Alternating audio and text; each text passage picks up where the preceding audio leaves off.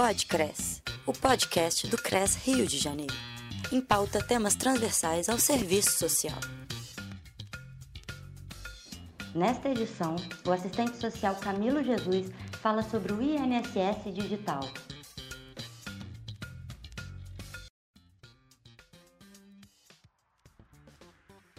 Olá pessoal, eu sou Camilo de Jesus, assistente social do INSS, trabalho na Agência da Previdência Social Avenida Brasil, em Irajá. Atualmente sou membro da Comissão Nacional de Assistentes Sociais da FENASP, né, órgão de representação política da categoria na Previdência Social, e estamos aqui para falar um pouco sobre o INSS Digital antes e durante a pandemia. O INSS Digital é uma política de governo. Né? Teve seu projeto piloto implementado no início de 2017 na Agência da Previdência Social de Mossoró, Rio Grande do Norte. Mas esse projeto de governo não é somente para o INSS, e sim para toda a esfera do serviço público, como uma das formas né, de dar respostas e ajustes às demandas do capital. Na Previdência Social, o INSS Digital ele passa a ganhar várias facetas. A primeira delas foi voltada para a população usuária, né? através do, do canal Meu INSS. E para os servidores temos aí o teletrabalho, trabalho semipresencial e em tempos de pandemia temos o trabalho, trabalho remoto. É, o INSS Digital, na sua versão Meu INSS, funciona por meio de um aplicativo né, que condensa aí a, oferta de mais de 90 serviços diferentes que antes eram prestados de forma presencial nas agências. E é justamente aí nessa substituição, digitalização dos processos de trabalho que reside o pulo do gato, ou de repente aí o bote da serpente, né? Então, assim, no contexto da pandemia, essa procura pelo serviço meu INSS com certeza aumentou e o feedback que nós estamos tendo das colegas de outras áreas de atuação é que além de aumentar a, a procura, é, o acesso é bem limitado, né? Tendo em vista aí as dificuldades de uso do aplicativo e travamento do próprio sistema em si. O, o, meu INSS já era um grande dilema para o seu manuseio por parte da população usuária. No entanto, assim, no contexto da pandemia, isso se agrava porque a demanda por esse serviço só aumentou, tendo em vista aí o fechamento das agências, né? Então nós temos em, é, em constantes inconsistências no seu funcionamento, quedas do sistema, serviços fora do ar, críticas ao tentar é, inserir documentos, o que essa população aí sedenta por informações e em busca de seus direitos via benefícios fez. Certamente procurou suporte junto ao Serviço Social da Assistência e da Saúde, já que foram serviços que não pararam, né, sendo considerados serviços essenciais. Porém, nós sabemos perfeitamente como esses serviços já são sobrecarregados e precarizados. Né? O que, que nós temos então? Nós temos assim, a, a certeza que a população, em sua grande maioria, foi amplamente limada dos processos de reconhecimento de direitos vinculados à Previdência Social. Né? Então, assim, resumidamente, né, podemos dizer que o INSS digital e suas facetas são mecanismos que os governos usam para substituir a força de trabalho pela inteligência artificial, né, de restringir direitos, dado a dificuldade de acesso e manuseio da população usuária, de reduzir custos mesmo operacionais, né, transferindo-os aos servidores e à própria população. É uma forma também para terceirizar e privatizar os serviços e a política social em si, né, dentre outras questões. Vale lembrar que bem antes da pandemia, a população usuária da Previdência Social já estava com muitas dificuldades de acesso às agências do INSS, né? Justamente aí por conta da imposição, né, por parte do governo, do INSS digital e o aplicativo Meu INSS. A pandemia ela só agrava e intensifica esse processo de extinção barra né, fechamento das agências e do serviço social. Né? o governo joga essa população para o salve-se quem puder, né? pavimenta o fim da política de previdência e mexe diretamente no exercício profissional, pois não permite mais né, o atendimento direto dos usuários aos serviços e benefícios previdenciários, né? e aí dentre eles, certamente o serviço social.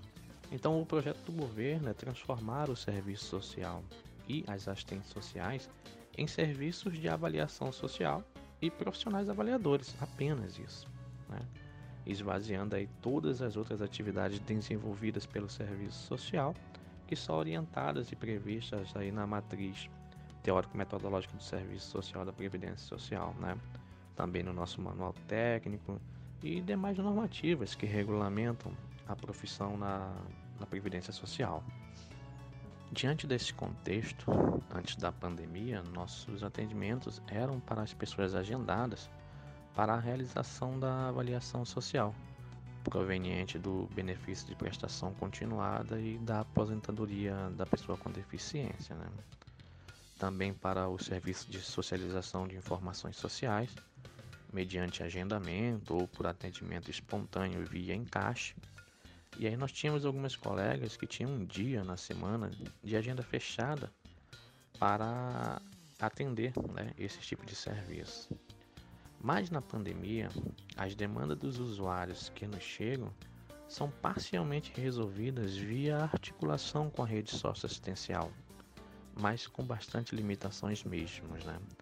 E aí nós acreditamos que no, no pós-pandemia a gestão vai tentar concretizar seu projeto né, de nos deixar apenas realizando avaliações sociais, em detrimento aí das, do, dos outros serviços, como o de socialização de informações, né, que consiste, aí é um serviço muito importante, né, que consiste em tentar discutir com os usuários as suas demandas aí provenientes aí dos, de outros benefícios previdenciários né, e assistenciais, de questões de indeferimentos, recursos, de fluxo do seu processo e etc. Né? E isso faz toda a diferença para o cidadão, com certeza, que passa a entender como funciona aí o andamento dos seus processos dentro de uma instituição tão burocrática como o INSS.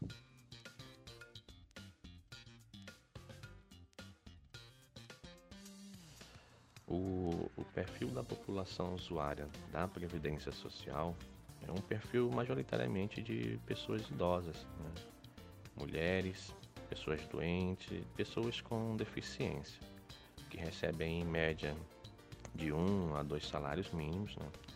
Então são pessoas da classe trabalhadora aí que tem aí como única fonte de renda né, os benefícios previdenciários e assistenciais. Na pandemia, avalio que se agrava aí um grande paradoxo. Né? As demandas por informações, serviços e benefícios previdenciários e assistenciais aumentaram, né? tendo em vista aí a, a perda do emprego, crise econômica e a, a, as políticas né, de austeridade, ao mesmo tempo em que o número de benefícios mantidos e concedidos diminuíram por conta dos programas aí de revisão, de apuração de irregularidades, né, de, pela paralisação mesmo dos serviços, né, mudanças também nos critérios e fluxos de análise por parte do INSS. Enfim, as mudanças introduzidas aí pelos, pelo, pelos governos, né, nas análises e concessão dos benefícios, elas se adequam ao projeto de austeridade, né, e as exigências aí do capital nacional e internacional de apropriação, né, de subtração do fundo público. Então acredito que mediante esse cenário compete às assistentes sociais vinculado ao projeto ético-político crítico buscar alternativas juntos aí aos usuários na perspectiva de construir caminhos que permitam o acesso dessa população aos benefícios previdenciários e assistenciais na ótica aí de garantia né, e ampliação do direito. O que é, na verdade, aí um grande desafio, né, uma vez que o próprio serviço social sofre ataques e as assistentes sociais, né, enquanto trabalhadora, também vem passando por ataques à sua própria reprodução material. Né? Enfim, sabemos que se trata aí de uma população que tem sua subsistência ligada diretamente na obtenção né, e manutenção desses benefícios. Logo, assim, é preciso que, que, que, que elas se tornem protagonistas aí na defesa do seu direito e eu acredito que o serviço social tem muito aí a, a contribuir com isso. O, o INSS atualmente é, é, o reflexo do que vem acontecendo com todas as outras políticas públicas né, e seus equipamentos, em especial com as políticas sociais. Né? O desmonte e extinção gradativa dessas políticas.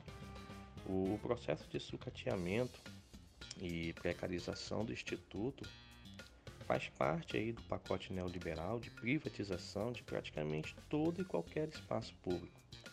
A grosso modo, o INSS conta né, com um déficit gigantesco de servidores que se aprofundou ainda mais nos últimos dois anos. Salvo engano, nós estamos aí com, em média, uns 20 mil servidores para todo o país.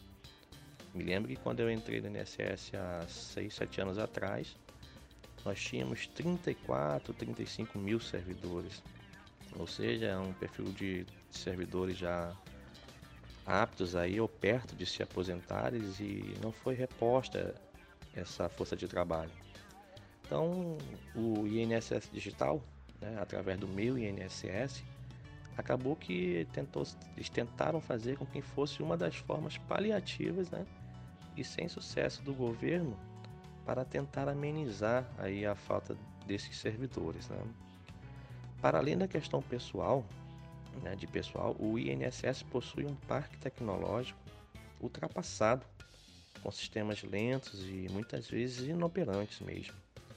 É, equipamentos antigos e obsoletos, né, agravado aí pela, pela sua própria estrutura física das agências que possui grandes problemas aí de acessibilidade.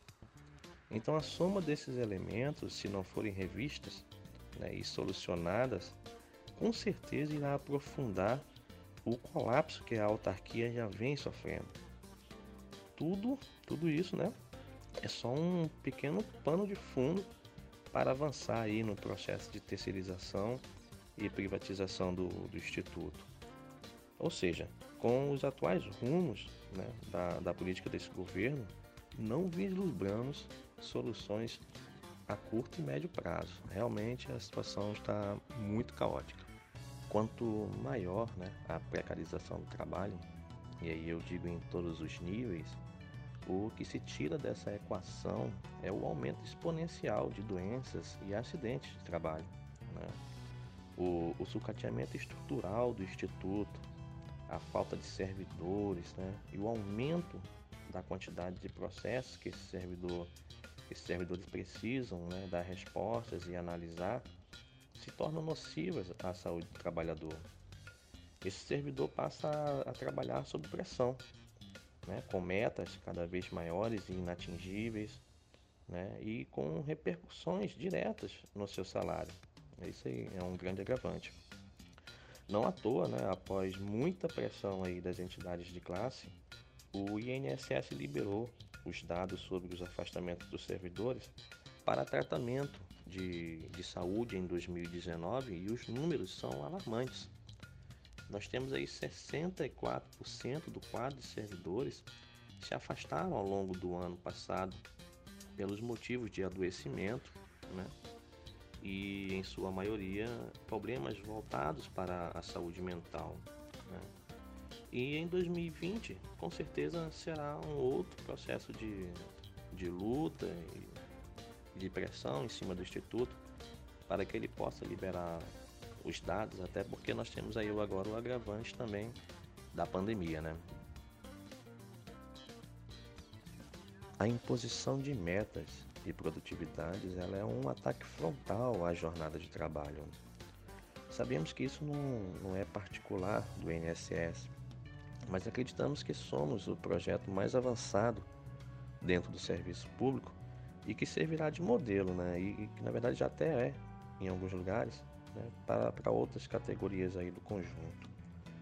No INSS, é, essa questão da metas de produtividades, ela começa, tem seu projeto piloto mais ou menos em 2001, né, que vai se arrastando, mas é em 2003 que ela ganha força e, e eles realmente implantam as metas estabelecidas por tempo. Né? Já em 2008, né, ela passa a ter uma influência né, na jornada de trabalho das agências e agências de 30 horas ou 40 horas, com repercussões diretas nas gratificações dos servidores ou seja, praticamente em todo o salário aí dos servidores que é composto majoritariamente de, de gratificações, né? Então essas metas elas eram impostas por agências e por gerências, né? Não era específica do servidor. Então assim, para manter as 30 horas semanais ou as 6 horas diárias de trabalho, né, a agência e as suas gerências executivas no final do mês tinham que ter dado respostas a uma determinada quantidade de, de atendimentos, de agendamentos, o que eram agendas sempre acima da capacidade de atendimento e né, de potencial dos trabalhadores que servem em suas agências. Ou seja, os colegas acabavam trabalhando mais de seis horas por dia para tentar dar conta do atendimento diário para que a sua agência ou gerência mantivesse né, a oportunidade de garantir a pseudo 30 horas, porque na verdade os servidores sempre passavam das 30 horas semanais para tentar manter a ironia, né, para tentar manter as 30 horas. E sem falar da repercussão que tinha na, na, nas próprias gratificações, né? É, mas é a partir assim de 2017 já para 2018 que é criada a meta fixada em 90 pontos. Né? E, e aí ela já é diretamente pra, vinculada a cada servidor. Então as metas que eram por agências e por gerências, que eram estipuladas em tempos de atendimento, agora ela passa a ser fixada em 90 pontos para os servidores específicos, né? E cada processo analisado de cada tipo de benefício tem lá os seus pontos equivalentes e no final do mês o servidor teria que atingir os 90 pontos. Né? Mas qual foi a estratégia que a gestão usou né, para poder seduzir os servidores para aderirem a isso aí? Porque até então é, é por adesão, né? não, é uma coisa imposta ainda, o servidor adere ou não aos 90 pontos. Certamente eles usaram aí a, a oferta de bônus né, para o processo analisado até que esse servidor atinja aí os 90 pontos mensais. Né? Isso com certeza reverbera aí de forma drástica né, na qualidade do serviço prestado, uma vez que o servidor quer e precisa atingir né, os seus 90 pontos de qualquer jeito, ainda que, que seja né, que para isso seja preciso indeferir processos só para não perder tempo na análise né? para que ele possa então garantir os seus pontos e bônus. É, o, o número de benefícios indeferidos então ele aumenta, né? E consequentemente aumenta também a, a procura pelo serviço social.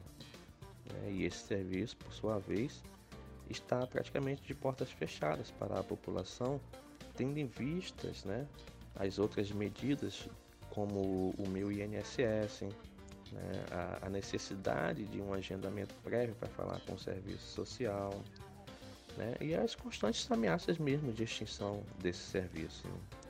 Então, assim, além de mexer na, na qualidade do, do atendimento, já que em tese você teria que atender a pessoa em um tempo determinado, né?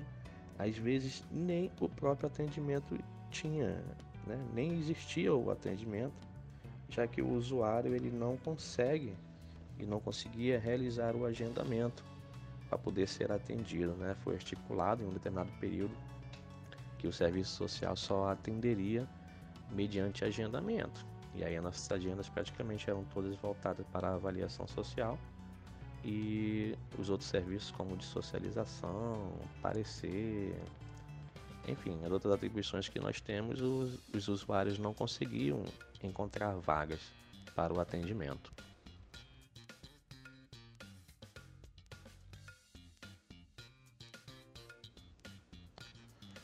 Os processos de revisão de benefícios já são previstos em lei, mas para isso acreditamos que seja necessário planejamento.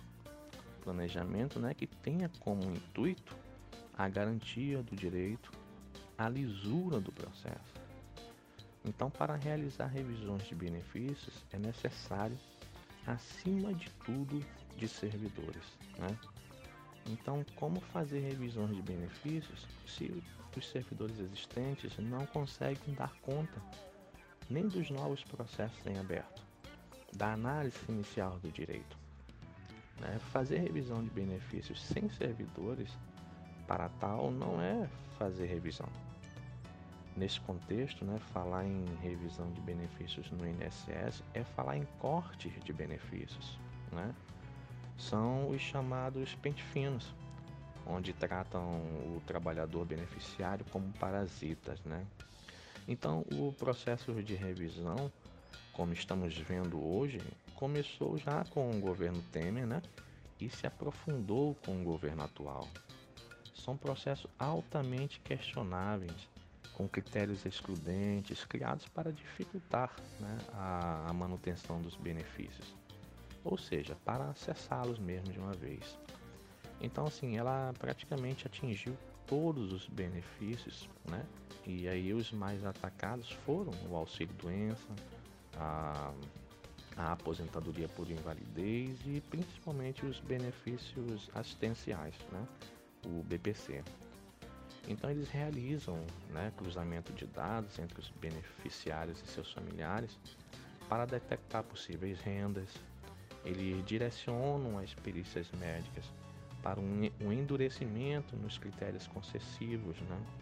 Eles tiram pessoas aposentadas por invalidez já há anos dos benefícios, mesmo ainda incapacitadas. Então são inúmeros os exemplos.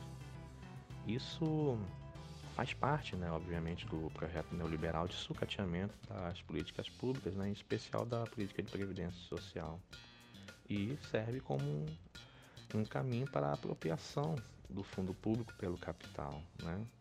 E é, em grande parte, né, o, a gente sabe que o INSS digital, por exemplo, foi um instrumento, né? está sendo um, um, um excelente instrumento para esse projeto, para esse intento. Né? Principalmente porque as pessoas beneficiárias né, dos benefícios assistenciais, em sua grande maioria, não dominam né, o, os recursos tecnológicos. Então, qual seria a. Né, nós tínhamos uma a sociedade, os, os, trabalhadores tinham uma válvula de escape, né, que era justamente procurar, né, através das orientações que eh, o serviço social prestava, né, para elas, para buscar caminhos para evitar o corte de seus benefícios ou para tentar conseguir adquirir um benefício novo, sendo que esse caminho, né, que é o serviço social, está cada vez mais restrito né, né, o seu acesso e que ainda tem aí o agravante da, da pandemia. Né?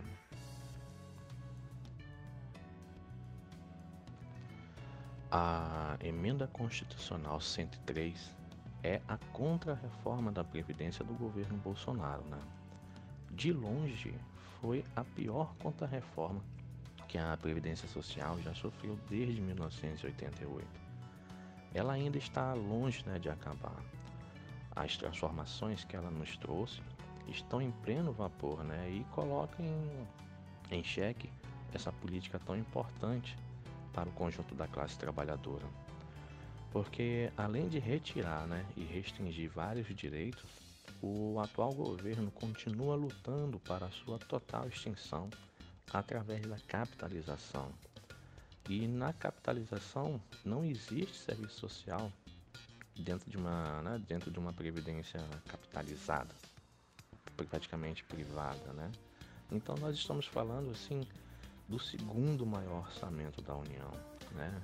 Perdendo apenas para a, a sangria dos recursos públicos com o pagamento da dívida pública, né, que consome quase a metade do, dos nossos recursos todos os anos. Recursos esses, né, vale lembrar, que são transferidos aí para o grande capital, né, em especial para os banqueiros. Então o capital vem se apropriando aí do, do fundo público de vários países. Daí a necessidade das contrarreformas, já que além de cortar direitos, elas permitem, inclusive, a sua privatização, né? a privatização, privatização da, da Previdência Social. Então, são recursos que deixam de ser empregados nas políticas sociais e passam para o pagamento da dívida pública. O INSS Digital é um dos instrumentos usados para restringir, né, para cortar direitos, dificultando a concessão de benefícios, né, permitindo aí que o capital se apodere desse enorme orçamento. Então, desde 1988, todos os governos atacaram a Previdência Social. Afinal, né, estamos nos referindo a um orçamento bilionário. Né? Então, acredito que demorará muito tempo até que a classe trabalhadora reverta essa situação de ataques aos seus direitos e consiga construir uma previdência social pública e universalizante. A, a nossa profissão é uma profissão que trabalha diretamente com o usuário. É preciso fazer uso da escuta qualificada, né? dar voz à pessoa que está à sua frente. O INSS digital quebra isso. Ele limita o acesso do usuário ao serviço social. Né? Ele impõe limites de tempo para essa relação direta entre o usuário e a assistente social o fortalecimento de uma política tem relação direta com o controle social, né? com a protagonização dos usuários. Ou seja, é, as assistentes sociais do INSS elas precisam romper os muros de suas salas né? e articular um grande trabalho na construção da rede socioassistencial. Isso é primordial no fortalecimento da política pública em especial a que a gente trabalha, né, a da Previdência Social, e que se torna essencial né, em contextos de, de ataques a essa política e ao próprio serviço social. Então, quando, quando você articula laços sólidos com as entidades da sociedade civil, né, com os órgãos de controle, como a Defensoria Pública da União, o Ministério Público Federal, com os equipamentos do território, né, como os CRAs, os CREAs, as clínicas da família, conselhos, escolas, e assim por diante, a gente consegue ampliar a, a política em cenários relativamente calmos, né, e proteger essa política em cenários de corte de direitos. Então, na conjuntura atual, que é uma conjuntura de desmonte, a luta de classe não permite mais apenas o enfrentamento institucional, que tem que continuar acontecendo, obviamente, mas ela, ela, ela transpõe esse espaço e se redefine um cenário maior, que é o cenário né, de, de plena organização do conjunto da classe trabalhadora. Né, em, e aí, assim, penso que um dos melhores instrumentos para fortalecer esse processo seria justamente o trabalho de rede, porque ele rompe e transpõe as barreiras institucionais.